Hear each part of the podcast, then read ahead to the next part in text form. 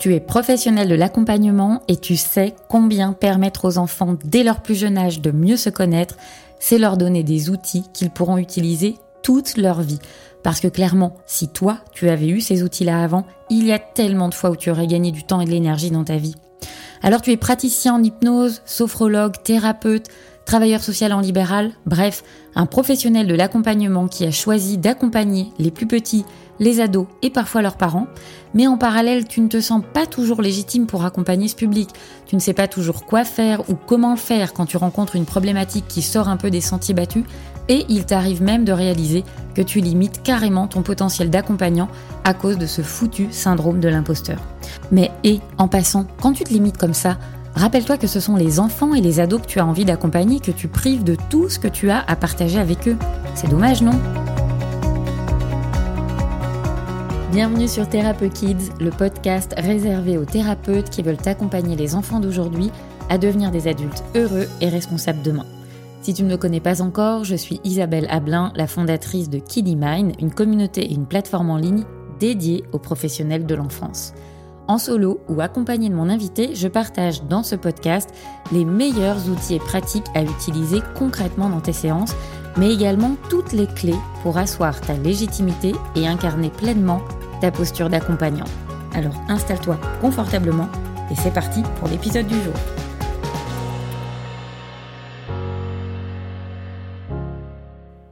Dans ce premier épisode, je vais partager avec vous quelques éléments de mon parcours professionnel parce que euh, les différentes étapes par lesquelles je suis passée ont forgé euh, celle que je suis aujourd'hui et expliquent en grande partie ce que j'ai envie de partager avec vous au sein de ce podcast. Donc je vous propose rapidement de vous faire un petit euh, retour sur les différentes étapes de mon parcours professionnel. Pourquoi je crois profondément que les différents outils qu'on peut retrouver notamment dans, les, dans les thérapies brèves sont vraiment un cadeau qu'on va pouvoir faire aux enfants et euh, aux ados pour leur vie euh, future. Et puis, euh, quelle est mon intention avec ce podcast pour que vous puissiez mieux comprendre bah, peut-être aussi le ton que je vais donner à, certains épisodes de ce podcast. J'ai démarré il y a quasiment 25 ans dans une école primaire et ma toute première expérience m'a permis de rencontrer le handicap avec une petite fille qui était porteuse de trisomie 21 et ça a été une expérience absolument extraordinaire. alors j'étais pas du tout formée euh, à l'époque, mais j'ai été accompagnée par une, équipe pédagogique euh, dans cette école primaire qui était euh, juste fantastique et qui, quand bien même on était dans une école publique plutôt traditionnelle, arrivait à proposer aux enfants de, de, la classe, tout un enseignement basé sur, euh, entre autres, les pédagogies alternatives de type Freinet, Montessori, etc. Et donc j'ai démarré ma carrière professionnelle dans cet environnement-là, avec déjà un éveil à euh, des choses que moi je n'avais pas connues euh, bah, en tant qu'élève, tout simplement, et qui ont commencé à me mettre sur la piste de, quelque chose qui vraiment me portait dans comment on va pouvoir impliquer l'enfant dans son propre développement, comment on va pouvoir l'accompagner à être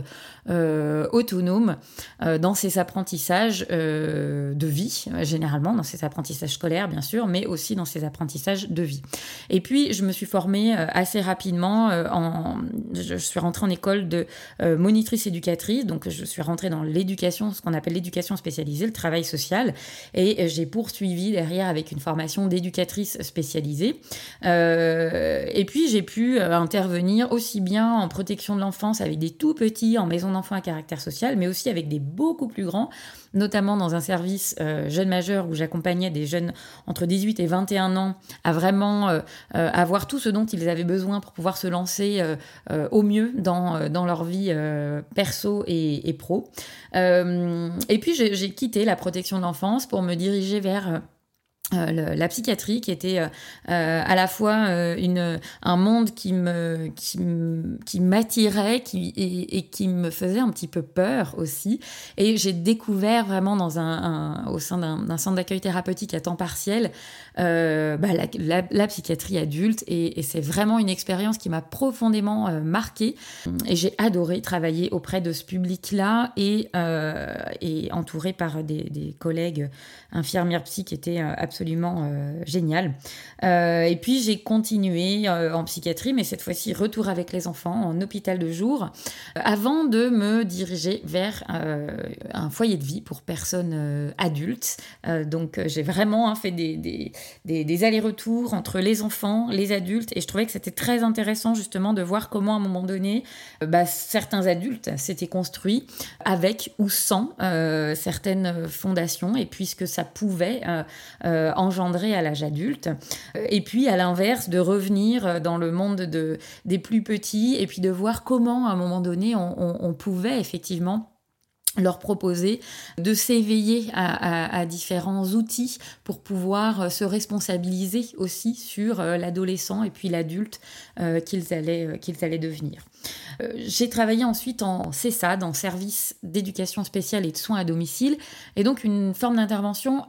nouvelle pour moi, puisque le propre d'un CESAD, c'est de travailler à domicile, et donc dans l'ensemble des domiciles de l'enfant et de l'adolescent, et du jeune adulte en l'occurrence, puisque c'était un service où on accompagnait jusqu'à 20 ans, à partir de 6 ans et jusqu'à 20 ans, euh, des, enfants, des ados et des jeunes adultes donc qui étaient porteurs d'autisme, de troubles du spectre de l'autisme, et donc avec des profils extrêmement différents au sein de ce CESAD. Une expérience qui m'a beaucoup marqué euh, aussi, parce que forcément, en travaillant euh, au domicile des parents, à l'intérieur de l'école, dans la classe, dans les différents lieux de vie de l'enfant, mais aussi euh, au sein de l'institution CESAD, soit en individuel avec les enfants ou euh, dans le cadre d'ateliers de groupe avec euh, les professionnels de l'équipe avec lesquels je, je travaillais. Donc c'est vraiment une expérience qui m'a beaucoup appris. Et puis j'ai pu voir l'autre facette de, de l'intervention puisque je me suis, j'ai fait une formation pour être chef de service éducatif et donc j'ai été recrutée sur, sur ce même Pour prendre la responsabilité de, de, ce service. Et donc là encore, une expérience particulièrement euh, intéressante de pouvoir accompagner cette équipe pluridisciplinaire à accompagner justement les enfants, les ados et les parents dans ce qu'ils traversaient au quotidien. Et puis, on arrive au bout de 17 euh, ans d'institution finalement qui, euh, ben, même si je trouve beaucoup de plaisir euh, à la fois dans ce que je fais au quotidien, mais aussi dans le travail d'équipe parce que ça amène forcément une grande richesse d'avoir une pluralité de, de, regards sur les différentes situations que, que, nous accompagnons à l'époque. je sens aussi que je m'essouffle aussi à ce moment-là et que l'institution euh, est vraiment lourde au sens où, ben, bien sûr, il y a l'institution médico-sociale dans laquelle je travaille et les, tous les différents euh, ralentissements, l'inertie qu'il peut y avoir en lien avec le fait de travailler en équipe et de ne pas travailler seul forcément, et euh, d'avoir besoin de, de s'accorder, d'avoir quelque chose qui soit cohérent dans le travail d'équipe. Euh, mais on se confronte aussi à d'autres institutions, l'éducation nationale, la maison départementale des personnes, des personnes handicapées, et, et quelque chose où vraiment ça devient extrêmement compliqué pour moi de voir que ça n'avance pas assez vite, de ne pas pouvoir accompagner comme moi j'aimerais accompagner et quelque part de me sentir bridée aussi dans ce que je propose au quotidien. Et je découvre en parallèle l'hypnose euh, ericksonienne à travers différents moments de vie et puis je décide euh, de me former sans savoir que j'en ferai un métier un jour, mais je sens qu'à ce moment-là, et d'autant plus en travaillant dans le champ de l'autisme, c'est quelque chose qui peut euh, être assez lourd à vivre au quotidien aussi en tant que professionnel, même si concrètement, voilà, ça, reste un métier et, on est payé pour ça. Et vraiment, euh, s'il y en a pour qui c'est lourd en particulier, ce sont avant tout euh, les parents. Mais je sens que moi, en tant que, professionnel, c'est lourd aussi à un moment donné et que j'ai besoin d'avoir un ailleurs. Et cette formation en hypnose ericksonienne, elle, elle, elle m'ouvre le champ j'allais dire du développement personnel en général, parce que euh, finalement, je crois que c'est cette période-là euh, à laquelle je commence à m'intéresser au développement personnel au sens large. Et surtout, je, découvre en formation des outils que je trouve hyper intéressants, parce que ça permet de venir débloquer certaines choses chez moi et chez d'autres, euh, même si, évidemment, on, ne va pas en formation pour faire une thérapie, mais forcément, on vient travailler sur des trucs perso, pouvoir avancer au fil de la formation. Et donc je me dis, mais c'est incroyable, ces outils-là, moi j'en ai jamais entendu parler. Euh, c'est quand même dommage que euh, je n'ai pas connu ça avant, que ce soit pour moi et puis aussi pour euh, tous les enfants que j'ai pu accompagner. Je repense notamment à, l'expérience que j'avais eue en, protection d'enfance. Et donc ça, ça, éveille vraiment quelque chose qui amène un contraste très fort aussi avec cette ouverture que je sens avec cette formation. Et puis chaque fois que je reviens dans mon quotidien au CESAD, un côté beaucoup plus fermé, peut-être aussi en lien avec l'autisme qu'on accompagne et qui euh, crée aussi chez les professionnels cet effet miroir qui fait que ben, voilà, ça peut être euh, assez compliqué de, de, s'accorder au quotidien. Euh, et je sens qu'à un moment donné, euh, c'est plus possible pour moi de pouvoir travailler en institution. Et donc, je prends la décision de, quitter ce poste pourtant extrêmement confortable de chef de service parce que bah, c'est tout près de chez moi, que j'ai une grande autonomie dans, dans ce que je peux faire au quotidien, parce que j'ai quand même pas mal de congés, parce que je suis plutôt bien payé, mais pour autant, je sens que je ne m'épanouis plus. Et moi, j'ai impérativement besoin de, me sentir animée euh, et vibrer de l'intérieur dans ce que je fais au quotidien dans mon travail. Et ça n'était plus le cas au CESAD, alors que je sens que chaque fois que euh, je repars en formation d'hypnose, il y a vraiment quelque chose de beaucoup plus léger qui s'installe. Et donc, j'ai envie de pouvoir euh, utiliser ça et de pouvoir vivre ça tout simplement dans mon quotidien euh, professionnel. Et donc je, monte mon cabinet en libéral et je démarre très très vite, à peine la formation terminée parce que je me connais et que je me dis bah, si je n'enchaîne pas très rapidement, je me lancerai pas. Donc j'y vais, je me lance et puis je me retrouve confrontée à des choses que, auxquelles je n'avais absolument pas pensé. Typiquement, hein, au-delà de l'accompagnement euh, des, personnes que je reçois, euh, au-delà de l'accompagnement lui-même, je me retrouve confrontée au fait que, ben oui, là maintenant je suis en libéral et donc je dois être euh, rémunérée pour ça. Et, c'est quelque chose que je n'avais pas connu, puisque moi, finalement, j'ai toujours été salariée d'une institution, que la question, euh, la relation du temps que l'on va mettre pour accompagner les gens et du résultat qu'on va obtenir ne se pose pas, puisque finalement, euh, les gens qui sont accompagnés par nous lorsqu'on intervient en institution euh, ne payent pas non plus. C'est une, une prise en charge qui n'est pas payante, puisqu'on n'est pas dans un cadre libéral. Et donc, il y a un rapport qui est très différent qui s'instaure et qui vient de plein fouet percuter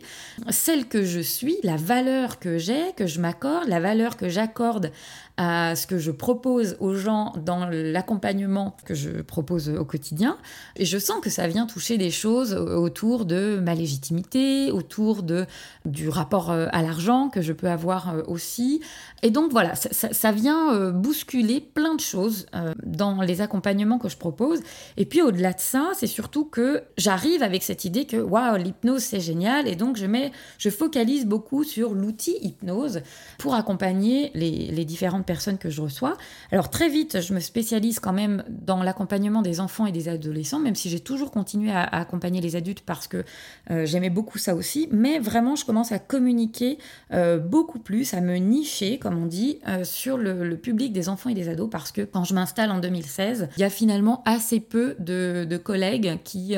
hypno en tout cas, qui travaillent plus spécifiquement avec, avec les enfants et les ados. Et donc, je me focalise vraiment euh, sur l'outil hypnose, comme si cet outil-là, alors oui, bien sûr, que j'allais dire comme si cet outil-là était magique. Oui, bien sûr, on peut avoir vraiment des choses qui euh, où il y a un, tel émerveillement dans ce qui se produit, que ce soit en séance, euh, mais aussi par la suite euh, à la maison dans le quotidien par rapport à la problématique pour laquelle l'enfant ou l'ado était venu.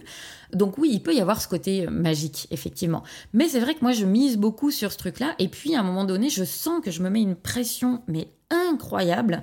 avec quelque chose de l'ordre de il faut que ça marche, euh, il faut qu'il y ait du résultat. Et, je sens bien qu'il y, a un truc qui grince quand même chez moi, où je sens bien que je ne suis pas au bon endroit. Et donc je, prends du recul par rapport à ça, je me fais aussi accompagner, et je réalise que finalement j'ai tout misé sur cet outil hypnose, comme si c'était finalement la baguette magique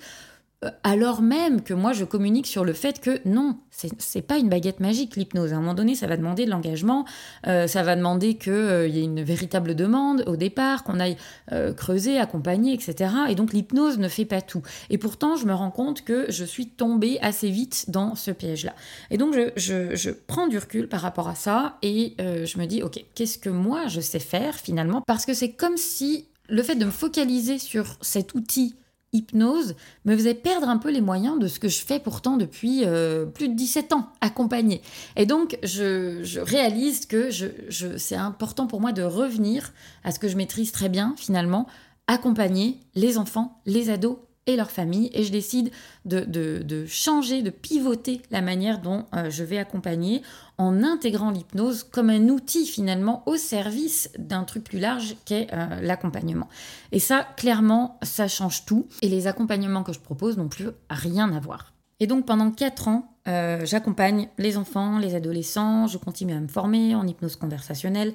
en EFT, en expertise du changement. Et régulièrement, j'ai plein de collègues qui me disent Mais bon sang, comment tu fais pour pouvoir euh, adapter l'hypnose aux enfants? Parce que forcément, on n'accompagne pas du tout les enfants comme on accompagnerait les, adultes. D'autant plus que euh, lorsqu'on accompagne les enfants, bah, il y a une variable qu'on n'a pas quand un adulte prend rendez-vous tout seul c'est que quand on accompagne les enfants, eh bien, on doit accompagner aussi les parents. Et ça, forcément, on n'est pas, euh, tout le monde n'est pas formé pour pouvoir accompagner conjointement les enfants et puis tous les enjeux qu'il peut y avoir dans euh, la systémie familiale et puis dans l'ensemble des systèmes d'ailleurs qui composent, euh, qui font partie de, la vie de l'enfant. Ce truc-là me reste dans, un coin de, la tête. Euh, je, m'intéresse en, parallèle déjà depuis plusieurs années à, toute la partie programme de formation en ligne, marketing digital, sont vraiment des choses qui m'intéressent particulièrement, d'autant plus que ben, en ouvrant le cabinet libéral, on, sort du statut, en tout cas moi je suis sortie du statut de salarié pour euh, embrasser celui d'entrepreneur que je ne connais pas. Je dis souvent que j'ai découvert l'entrepreneuriat comme si je sortais de l'œuf à 36 ans parce que je m'étais toujours dit que c'était un truc qui n'était pas pour moi. En tout cas, je ne l'avais même pas envisagé comme quelque chose de possible. Et je découvre finalement depuis le 2016 que ben, ce que c'est que d'être euh, entrepreneur, ce qui n'est pas forcément euh, évident, j'ai pas forcément les codes, etc. Donc c'est en même temps quelque chose qui m'intéresse particulièrement, cette dimension de l'entrepreneur, parce que je sens bien que dans ma posture d'accompagnante, le fait de ne plus être salarié d'une institution, mais à mon compte, en libéral, il y a quelque chose je dois euh, réaligner, comme si finalement euh, le fait de, quitter mon poste euh, salarié pour me retrouver en tant qu'entrepreneur en libéral, c'était venu, ben oui, oui, désaligner ma posture finalement. C'est comme s'il y avait quelque chose presque d'identitaire au niveau de ma posture professionnelle qui avait besoin d'être réaligner. Et donc, je m'intéresse particulièrement à toute la partie euh, business et je sais que c'est un gros mot euh, dans le monde des accompagnants, mais c'est un mot que je vais utiliser souvent, euh, un peu par provocation et en même temps parce que je trouve que c'est important et que c'est vraiment un aspect de l'accompagnement qui est particulièrement négligé. Je parle vraiment des, accompagnants qui sont en libéral, pas ceux qui sont en institution parce que on n'est pas sur les mêmes enjeux, mais dès lors qu'on intervient en libéral, qu'on est à son compte, bien sûr qu'il y a quelque chose à venir regarder sous cet angle-là euh, et qui est particulièrement compliqué à regarder pour les, pour les thérapeutes parce que il euh, y a souvent cette idée, ce mythe que bah, on fait ça par, euh, par vocation, parce que c'est un métier qu'on a choisi par passion, on va pas aller se faire de l'argent sur le malheur des autres, etc. Oui, bien sûr, mais en fait, je crois que tous ces trucs-là, euh, tous ces mythes, on, est venu les, coller euh, à un endroit qui n'a absolument, ça, ça n'a rien à voir. Euh, et, je crois que c'est vraiment important d'aller ouvrir le couvercle de tout ce que ça vient bousculer chez l'accompagnant dès lors qu'il intervient en libéral sur cette posture entrepreneuriale et ce côté business. Et je redis ce mot-là au sens où on ne fait pas du bénévolat, parce que si vous faites du bénévolat, alors c'est différent, l'accompagnement est différent, la posture est différente, les attentes de part et d'autre vont être différentes, mais ça me paraît primordial d'être au clair sur ce qui se joue euh, quand on est entrepreneur. Et c'est aussi euh, ce qui, en tout cas, moi, c'est comme comme c'est quelque chose qui est venu me, chercher et auquel je me suis très vite intéressée, euh, parce que sinon, je sentais bien que ma posture n'allait pas être alignée avec celle que j'avais envie d'être, avec l'accompagnante que j'avais envie d'être. C'est aussi une des raisons qui m'ont poussée à en parler sur ce podcast parce que je trouve que c'est un sujet qui est euh, trop négligé dans, le champ de, de l'accompagnement. Et donc, j'accompagne les enfants entre euh, et les ados, euh, principalement, même si encore une fois, j'accompagne encore les adultes, mais entre 2016 et 2020. Et puis arrive 2020, confinement, fermeture du cabinet brutalement comme pour la plupart des accompagnants. Et euh, je me dis, bon, bah tiens, là j'ai du temps, euh, c'est peut-être l'occasion de pouvoir commencer à réfléchir à cette idée de, de programme en ligne, de formation, de quelque chose qui permettrait de diffuser la manière dont euh, moi j'accompagne, en tout cas comment j'ai réajusté à un moment où je sentais bien que l'hypnose prenait trop de place et l'accompagnement pas assez, comment j'ai réajusté euh, ma posture et ce que j'ai proposé dans mes accompagnements euh, bah, pour me sentir bien dans ce que je propose aujourd'hui finalement et de pouvoir le partager à davantage de collègues de sorte que eux aussi puissent accompagner assez facilement les enfants et euh, les, adolescents. Et cette année 2020, c'est vraiment une bascule dans mon parcours professionnel puisque c'est l'année pendant laquelle je crée euh, en octobre 2020 Kiddy Mind, Kiddy Mind qui alors qui portait pas ce nom-là d'ailleurs au début, qui n'avait pas de nom, le nom est arrivé début 2021 je crois. Mais Kiddy Mind, c'est un programme en ligne qui permet aux thérapeutes d'apprendre à adapter l'hypnose, de créer un cadre qui va favoriser le changement, de savoir accompagner les différentes problématiques, parce que très souvent, euh, ben, on se dit, tiens, euh, ou en tout cas on entend beaucoup, euh, tel enfant vient voir pour telle problématique, pour, pour de l'énurésie par exemple, quel est le protocole que je vais utiliser?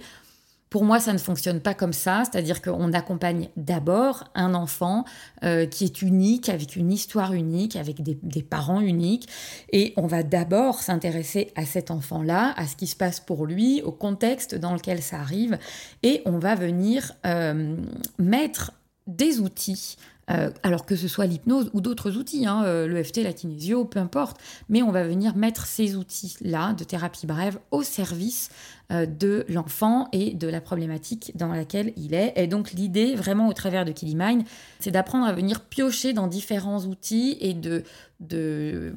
et de générer de la fluidité, de la flexibilité mentale qui permettent vraiment de s'adapter à l'enfant ou à l'adolescent qu'on accompagne. Et puis très vite, dès le départ d'ailleurs, je mets en place des supervisions pour les collègues qui font partie de ce programme en ligne parce que, ben, comme je l'expliquais tout à l'heure, moi j'ai un parcours institutionnel pendant lequel j'ai toujours été accompagnée dans ma pratique, pendant lequel j'ai toujours travaillé en équipe et où euh, ben, accompagner l'autre sans avoir soi-même un espace où on va pouvoir venir euh, ou en tout cas celui ou celle qui nous accompagne va venir euh, pointer nos propres angles morts qu'on ne peut pas voir nous-mêmes, ça me paraît indispensable parce que sinon on va tomber dans différents biais, dans des, dans des résonances euh, parfois fortes avec notre propre histoire. Et ça me paraît fondamental d'être accompagné par quelqu'un d'extérieur à pouvoir prendre de la hauteur, du recul, de pouvoir ajuster ses pratiques, euh, d'être soutenu aussi par ses collègues, et puis parce que je pense que vraiment pendant ces temps de supervision, ce sont des temps où on échange entre pairs et où chacun va pouvoir aussi se reconnaître dans ce qui est partagé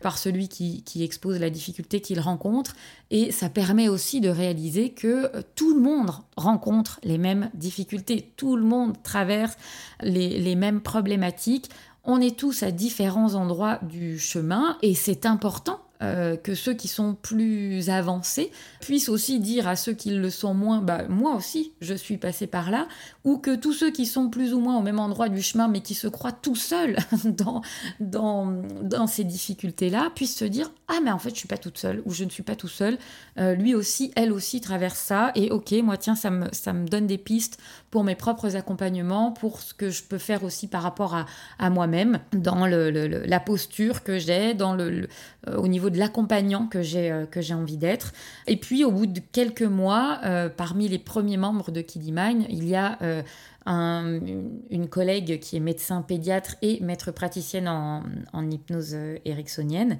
euh, quelqu'un avec qui ça accroche très vite euh, entre, entre elle et moi, parce qu'elle a vraiment, on partage les mêmes valeurs, parce qu'elle a une vision de l'accompagnement euh, qui est une vision intégrative, et elle a créé d'ailleurs le mouvement pédiatrie intégrative. et donc très vite, je me dis, mais il faut que Anne-Gaëlle, donc c'est Anne-Gaëlle Marien, il faut qu'Anne-Gaëlle puisse accompagner les membres dans leur pratique, parce que ce qu'elle a à partager est juste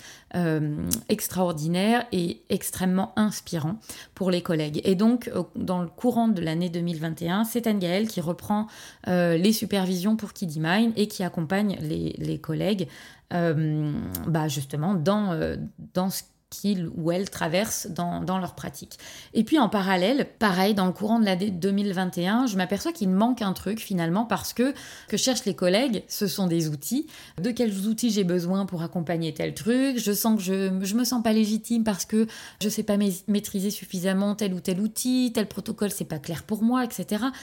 Et puis, à force d'entendre ça, je me dis, mais je crois que c'est pas qu'une histoire d'outils. Et il y a beaucoup cette histoire de légitimité qui revient, de syndrome de l'imposteur. Et en 2021, euh, à la rentrée 2021, je décide de mettre en place des coachings pendant lesquels on va travailler vraiment cette dimension de l'entrepreneur quel entrepreneur je suis et de quelle manière cette casquette-là est adossée à l'accompagnant que je suis. Parce que je crois profondément que quand on est au clair sur euh, la dimension entrepreneuriale de l'accompagnant que l'on est, c'est l'ensemble de la posture de l'accompagnant qui va y gagner parce que euh, y aura une posture qui sera beaucoup plus solide, beaucoup plus ancrée, beaucoup plus au clair sur pourquoi on accompagne, comment on accompagne, et puis surtout euh, sans qu'il y ait d'enjeux en lien avec euh, les résultats qu'on va obtenir. Euh, j'y reviendrai un petit peu plus tard. En tout cas, voilà, Kiddy Mind regroupe vraiment ces trois, ces trois aspects-là, à la fois toute la partie partage de contenu pour apprendre à accompagner les enfants et les adolescents avec l'hypnose et apprendre surtout à adapter les différentes techniques et à utiliser ces techniques dans le cadre d'un accompagnement plus global, comment on va pouvoir euh, relier euh, telle, euh, telle demande, je prenais l'exemple de l'énurésie par exemple, comment on va pouvoir relier cette demande-là avec différents outils et leviers hypnotiques qui vont favoriser le, changement et l'amélioration de, ce qui est, amené comme étant un problème pour l'enfant. Et puis, pour moi, Thérapeute Kids, ce podcast, je le crée aussi parce que j'ai vraiment envie de démocratiser euh, ces outils, l'hypnose bien sûr, mais pas que. J'ai envie d'ouvrir aussi à d'autres outils. Je parlais de l'EFT, de la kinésio, mais il y en a tant d'autres euh, dont il serait intéressant de parler, la PNL aussi bien sûr. Et l'idée, c'est vraiment de pouvoir partager différents outils qu'on peut utiliser en séance, de sorte que, quel que soit euh, votre métier, que vous soyez hypnothérapeute spécifiquement, mais que vous soyez aussi euh, sophrologue, kinésiologue, coach pour enfants ou pour ados, que vous soyez travailleur social en libéral. L'idée, c'est vraiment que vous puissiez aller piocher euh, dans tous les outils qui seront partagés, que vous puissiez aussi modéliser parce que euh, je trouve qu'on manque cruellement de modèles et de partage de pratiques qui permettent de nous inspirer les uns les autres parce que je crois vraiment qu'il n'y euh, a pas de concurrence parce que au-delà de l'outil que vous allez utiliser, les gens vont venir vous voir pour qui vous êtes, pour votre énergie, pour ce que vous dégagez et on ne va pas attirer les mêmes personnes. Et donc je crois vraiment que chacun a à gagner à pouvoir partager ses outils, sa pratique, la manière dont il accompagne, de sorte que les autres puissent s'en inspirer et, euh, et puissent à leur tour adapter en fonction de qui ils sont et adapter ensuite ces outils-là euh, aux enfants et aux ados qu'ils qu'ils vont recevoir. Donc l'idée c'est vraiment de, pouvoir euh, diffuser au plus grand nombre euh, des outils, des techniques, des partages que vous allez pouvoir utiliser ou pas, mais en tout cas dont vous allez pouvoir vous inspirer dans votre propre pratique. Parce que l'intention quand même derrière tout ça c'est quoi? L'intention c'est vraiment de diffuser le maximum d'outils au maximum de professionnels de façon à ce que un maximum d'enfants et d'adolescents puissent en bénéficier. Parce que je crois profondément que quand on apprend à mieux se connaître dès l'enfance, quand on apprend à reconnaître ses émotions, à pouvoir les accueillir, à pouvoir les traverser, ben on n'abordera pas la vie de la même manière. Bien évidemment, ça ne changera rien dans ce que euh, l'enfant qui deviendra ado et adulte va traverser au cours de sa vie. Ça, on est bien d'accord, il a personne n'a de pouvoir là-dessus. En revanche, quand on apprend euh, que, euh, bah, tiens, euh, il y a cette émotion-là, cette sensation qui vient dans mon corps, tel type de pensée qui arrive, quand on apprend à reconnaître ce que ça raconte, quel message cette émotion envoie, on part déjà avec un bel avantage dans la vie parce que ça va permettre d'envisager la vie autrement, d'être plus autonome dans notre manière de vivre nos, émotions et de, ne pas attendre que l'extérieur change forcément. Et donc, on, permet aussi dès l'enfance euh, d'accompagner ceux qui viendront euh, vous voir à être dans une dynamique de responsabilisation, c'est-à-dire de ne pas accuser euh, l'extérieur, les autres, ou d'être en attente de quelque chose des autres en permanence sans se regarder soi, mais plutôt de regarder d'abord vers soi et de se dire, ok, est-ce que cet extérieur-là, je peux le changer? Est-ce que cette personne-là, je peux la changer? Est-ce que cette situation-là, je peux la changer? Non. Ok, qu'est-ce que moi, je peux changer en moi, dans ma manière de ressentir, de percevoir ce qui se passe, euh, ben, pour euh, vivre quand même cette situation qui, a priori, s'impose à moi, mais pour choisir de la vivre euh, autrement. Vous m'entendrez probablement très souvent dire on a toujours le choix, et c'est une phrase qui n'est pas forcément bien euh, comprise ou entendue parce que euh, très souvent la réponse qui m'est faite c'est bah non, on n'a pas toujours le choix. Il y a des fois où on n'a pas le choix, on est obligé de faire ça. Euh, moi je crois au contraire qu'on a toujours le choix de faire autrement. En revanche, on n'a pas forcément le choix entre quelque chose qui ne nous plaît pas et un truc qui serait vachement mieux. Parfois, on a le choix entre deux situations assez pourries et l'idée, c'est de se dire, ben, quelle est la moins pire des deux? Mais on a quand même toujours le choix et on peut choisir aussi de se dire, ben, ok, ce que je vis là en ce moment, euh, c'est pas idéal ou voire même c'est carrément pourri, mais est-ce que je choisis de continuer à vivre euh, cette situation-là ou est-ce que je choisis de prendre le risque de faire autre chose? Peut-être que ça va être compliqué, peut-être que ça va me demander de souffrir aussi pour pouvoir faire ce choix-là, mais est-ce que c'est un choix court terme? Est-ce que c'est un choix long terme? Bref, j'y reviendrai de toute façon parce que c'est vraiment un sujet euh, qui, m'importe énormément et qui, qui, est à la base de, de, bah, de beaucoup de choses que moi j'ai mises en place et, qui est euh, cette histoire de choix qui est à la base aussi de, de gens qui sont souvent très malheureux parce qu'ils ont l'impression qu'ils n'ont pas le choix et donc ils restent, ils, vont subir euh, une situation qui n'est pas, qui est pas forcément agréable.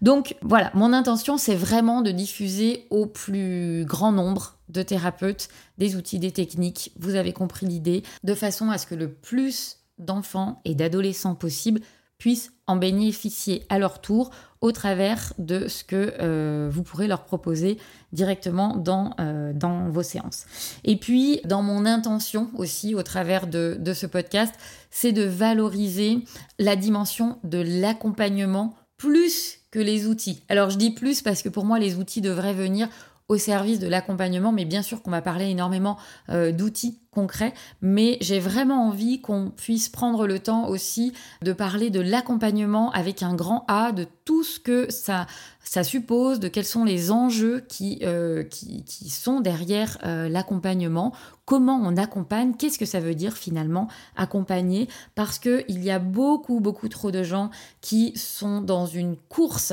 à la formation à des outils parce qu'ils pensent que plus ils vont acquérir d'outils, mieux ils seront formés, sauf que ça renforce pour moi vraiment l'inverse, ça renforce ce sentiment d'illégitimité parce que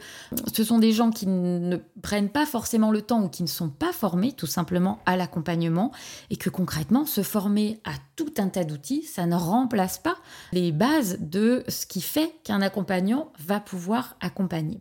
C'est important de ne pas rentrer dans une course à la certification euh, à différents outils, mais de vraiment venir regarder ce qui se passe dans sa pratique pour pouvoir euh, accompagner de manière beaucoup plus ancrée, de, manière beaucoup plus solide et de pouvoir reconnaître aussi là où on est compétent là où on ne l'est pas, parce que je crois que ça commence aussi par là, parce que très souvent, quand il y a un sentiment d'illégitimité, ben, c'est que probablement euh, il y a une bonne raison que ce sentiment soit là, et il est important, au même titre que on va accompagner les enfants et les ados à aller regarder ce qu'une émotion euh, signifie pour eux, quel est le message qu'il y, a derrière, il est important qu'en tant qu'accompagnant, quand on sent qu'il y a ce, truc d'illégitimité, ce syndrome de l'imposteur qui est là, qu'est-ce que ça raconte et, de quoi on a vraiment besoin finalement pour pouvoir continuer à accompagner, à acquérir des compétences, encore une fois, sans être dans une course à, à la certification. Allez, je m'arrête là pour aujourd'hui et je vous dis à très vite pour le prochain épisode. Tu as aimé ce contenu A priori, oui, puisque tu es encore là et vraiment, je te remercie infiniment. Mais si tu as envie vraiment de m'aider à diffuser Thérapeute Kids et tous les contenus qui sont dans ce podcast, je t'invite à me laisser dès maintenant 5 étoiles sur Apple Podcast ou sur ta plateforme de podcast préférée. N'hésite pas à rajouter un commentaire si tu le souhaites. Je les lis tous et vraiment, c'est ce qui met du baume au cœur et qui invite à continuer de diffuser gratuitement tout ce que je te partage euh, dans ce podcast et dans les autres euh, contenus que tu peux trouver sur les réseaux sociaux. Et en parlant de réseau, si tu penses que ça peut être utile pour un collègue et que tu souhaites le partager, n'hésite pas à me taguer Isabelle ou kiddy.mine sur Instagram. Je te dis à très vite.